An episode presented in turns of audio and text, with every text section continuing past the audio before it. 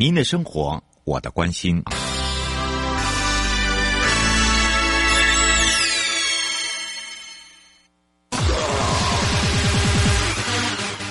继续为您导航的是领航员悠悠。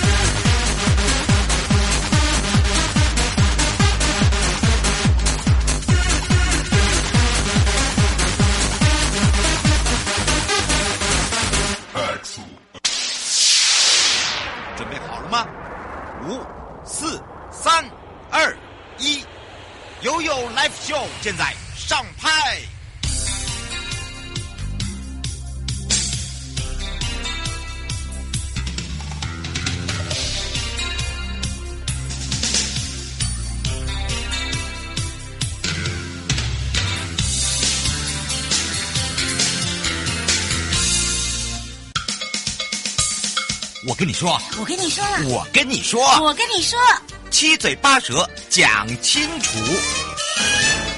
迎接你我他，快乐平安行，七嘴八舌讲清楚，乐活街道自在同行，悠悠美味陪你一起快乐行。好，在整个乐活街道自在同行中呢，推本人本规划师的培育计划。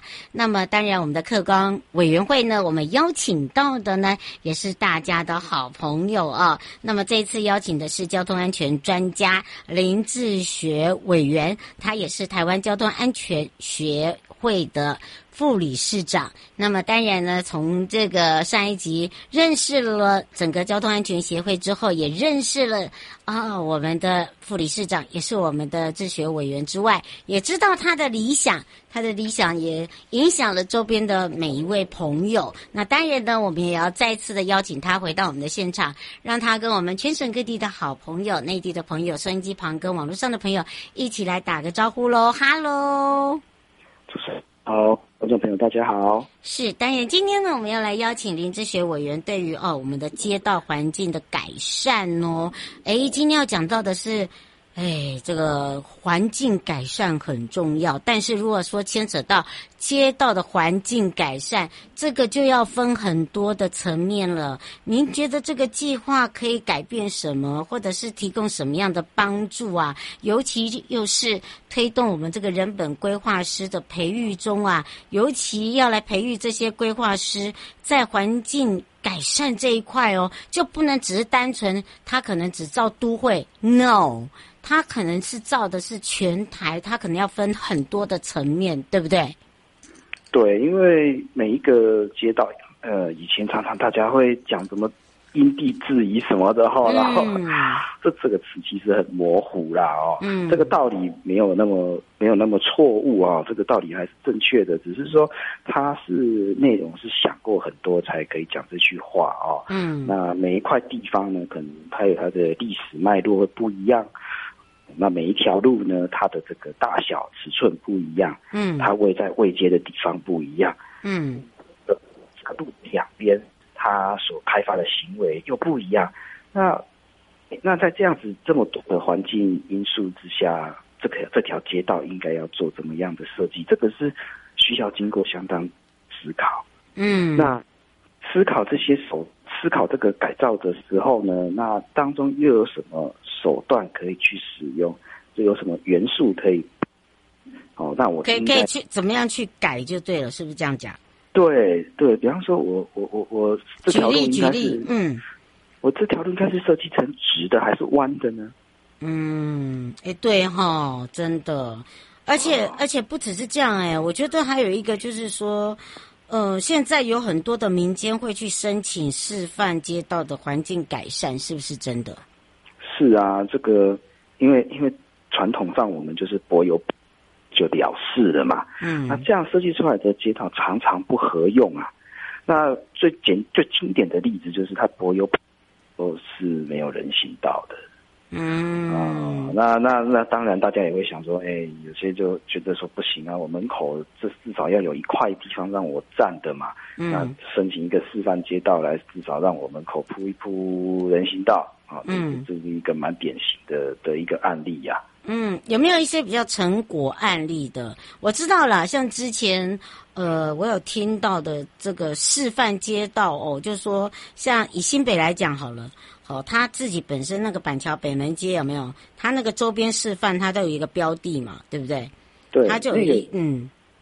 板桥那个府中双城啊，那个在这个府中站前面，嗯，它有一条的好像叫重庆路，嗯，哦，那一条从很古早的这一种就是全部铺柏油的状态，嗯，啊，改到现在呢，它是一个经过瘦身的街道，嗯，那旁边加附了人行道，那人行道上面呢还做了这个植栽带，嗯，而且这个植栽带呢又跟嵌入式的停车格做了整合，哇，这个是非常非常用心。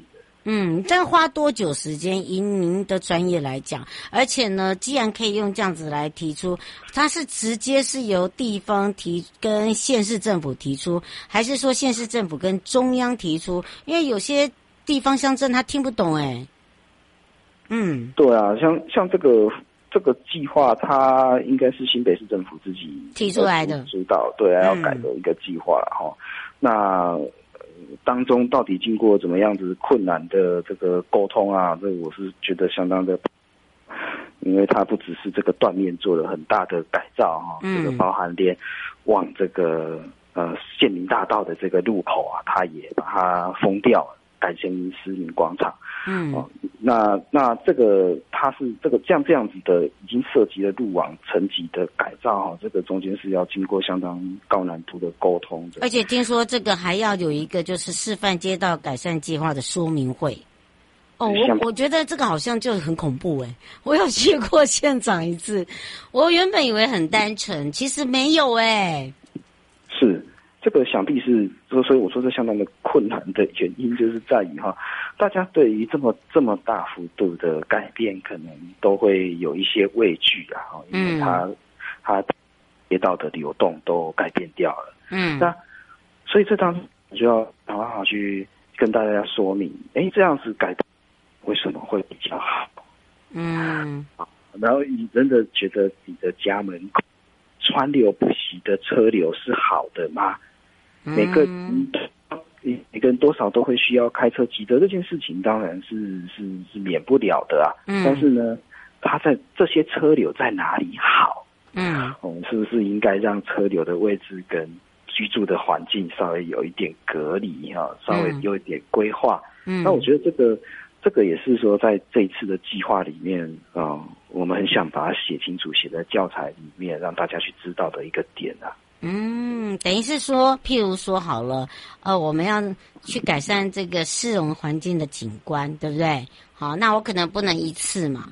那我既然提出了这个计划的话，那我是不是在这个譬如说主干线道啦，我要先把这个环境优化啦，好，然后呢再做第二阶段，我就是街道的环境要改善呐，它有些是宽呐，有些是窄呀，哦，也是有些，哎，这可是这里面就会有一个，我一直在讲到，有些宽，有些窄，我现在要去改变它的时候，是不是连同竖线都要一起改？这个被称为是一种所谓的自觉性道路的概念啊，就是说，嗯，这个竖线呢，当然它会插一块地上一些字，但是所谓自觉呢，也就是说，当你行驶在这个路上的时候，嗯，不需要这些额外的提示，你也就差不多的速度，嗯，它自然的让你觉得，哎，这个就是这个速度了。哦，那这就跟所要设计的宽度啊，乃至于设计的弯啊、曲率啊等等啊，都会有所关联。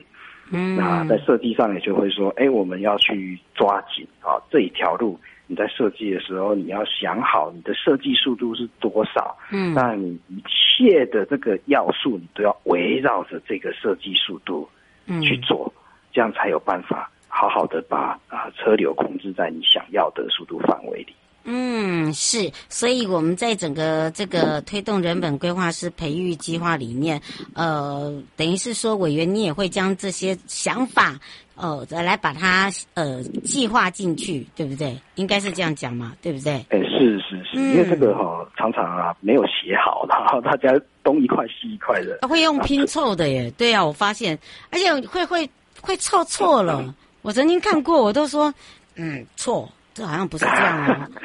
有有时候会错，是写错答案的这个感觉、啊、对对对对对。啊用了这个螺丝起子来吃饭，是牛头不对马嘴。有一点，就是有一点，而且我觉得哦，在刚刚讲到这个示范道路，对不对？街道的一个环境改善哦，其实，呃，这个会不会也跟我们未来在都更上面也有一些示范街道翻新计划会有有关？会吗？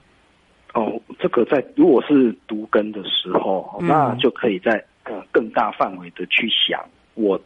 更完之后，我这个基地里面的路网应该要做这样的设计，因为像台湾很典型的就是都画成井字形啊。啊，对，那对不对？井字形的那有时候大小条又分不清楚。嗯，所以呢，这在这个区块里面呢，不管是谁的家门口，都是车流川流不息的过，每一个人都嫌吵。嗯，但这就。就说，如果这一块基地里面，就是大家就是住在这个基地里面的，那车流应该是绕在这块基地的外面，嗯，里面呢，就是只要住户进得来，去这样也就足够了。嗯，那达成这样的目的的道路形状应该要怎么做呢？啊，这个就是我们也想在这个计划里面好好的写好的一个内容。嗯，大家就是自己要先想好了，应该这样子讲了，对不对？对，哦，才不会说，呃，我现在呃在教学哦，不要说我们教学，就是说我们一定要跟人家经验分享，然后怎么样来去让他们在推动人本上面去做一些好的规划。就像我们之前呃在国土署这边，我们哦也拿到了这个街道医生哦，我们每这个第二次的也是让大家知道哦。然后有有不一样的一个转变跟改变，就等于是说我们怎么样来去做一个翻新计划，应该这样讲嘛，对吧？是是是是，嗯是。这个都更哦，常常啊，嗯、因为我们看到的就也是这一块根了，那都市计划 还是画景致啊，还是一样。而且有的时候那个井字跟外部呢所相接的这个路口，嗯、那它又做成可能歪斜的。或者是超过四叉以上的多叉路口，那这个一看就是这个做完之后一定是哀鸿遍野啊！会哦，当下就知道了。而且到最后你就知道什么叫做惨，对不对？是啊。嗯，所以我我觉得哈，怎么样去传达一个这个设计的方法跟技巧啊？千万不要用那个刚刚呃委员讲的哈，这用自己的想法去拼拼凑凑。好，或者我觉得。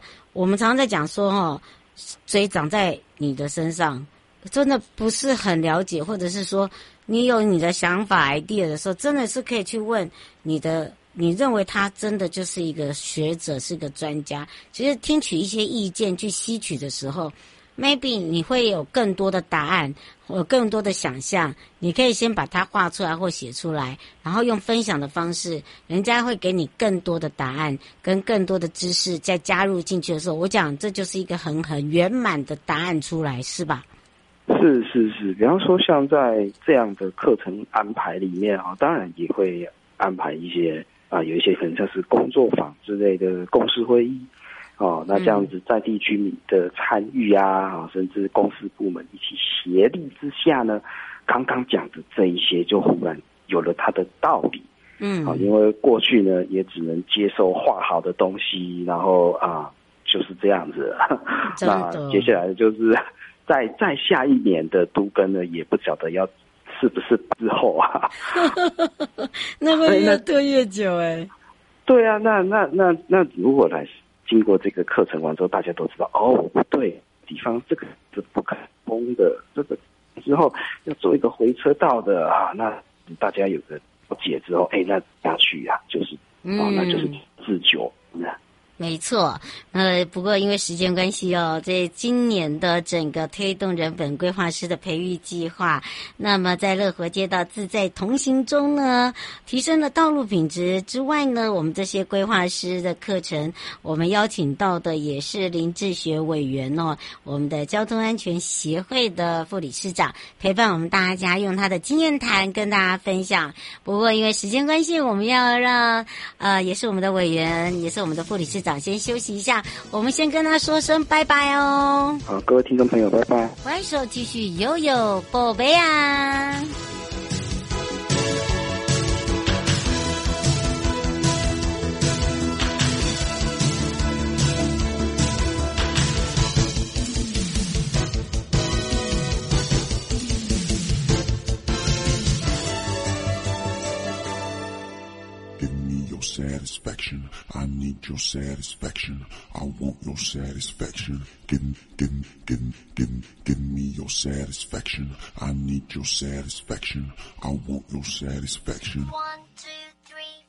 深深的眼神锁定我，却怕咬一口这苹果。城市丛林恋爱生物，别当废话何必说？被人惊艳，急着爱火，别站在原地没动作，只泄露一点线索，是谁为爱走钢索？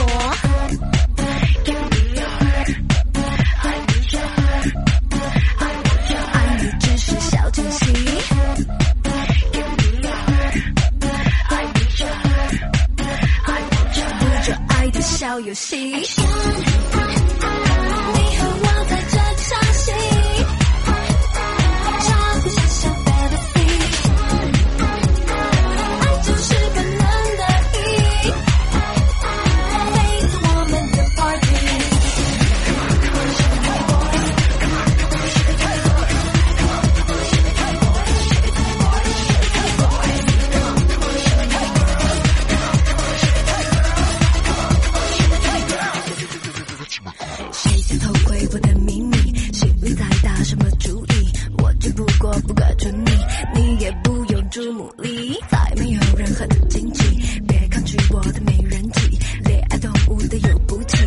男孩女孩要注意。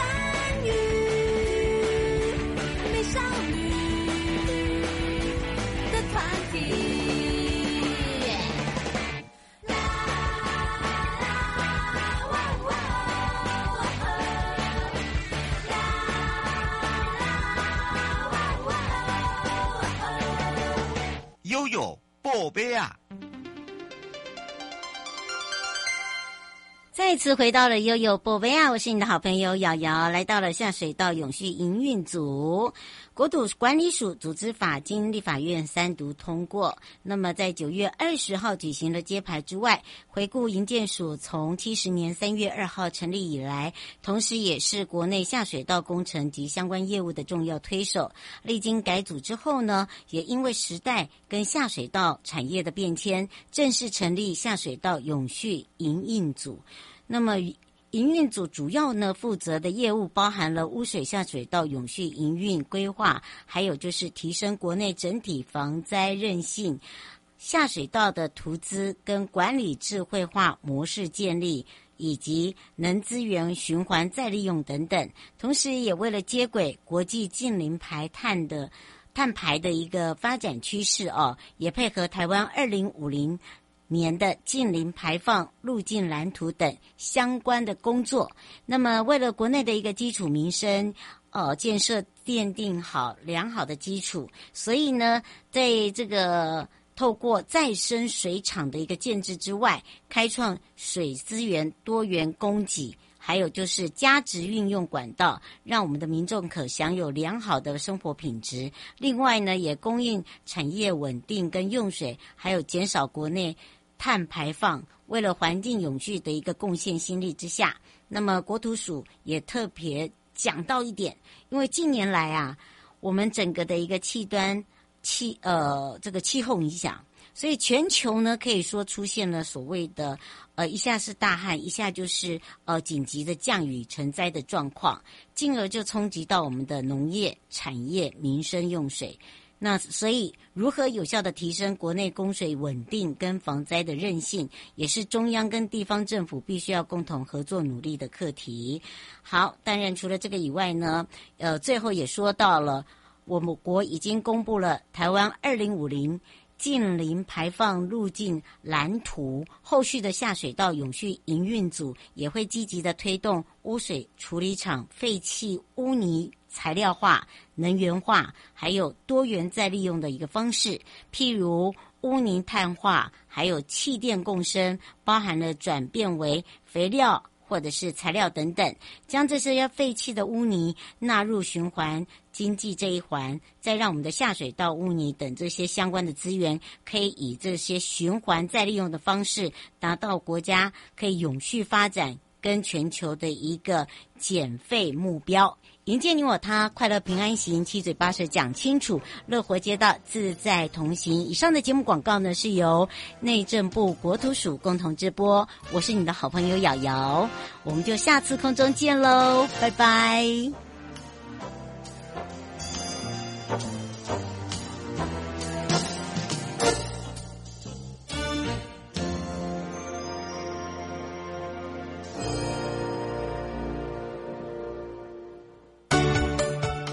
正在收听、观看的朋友，离开时别忘了您随身携带的物品。内政部国土管理署关心您。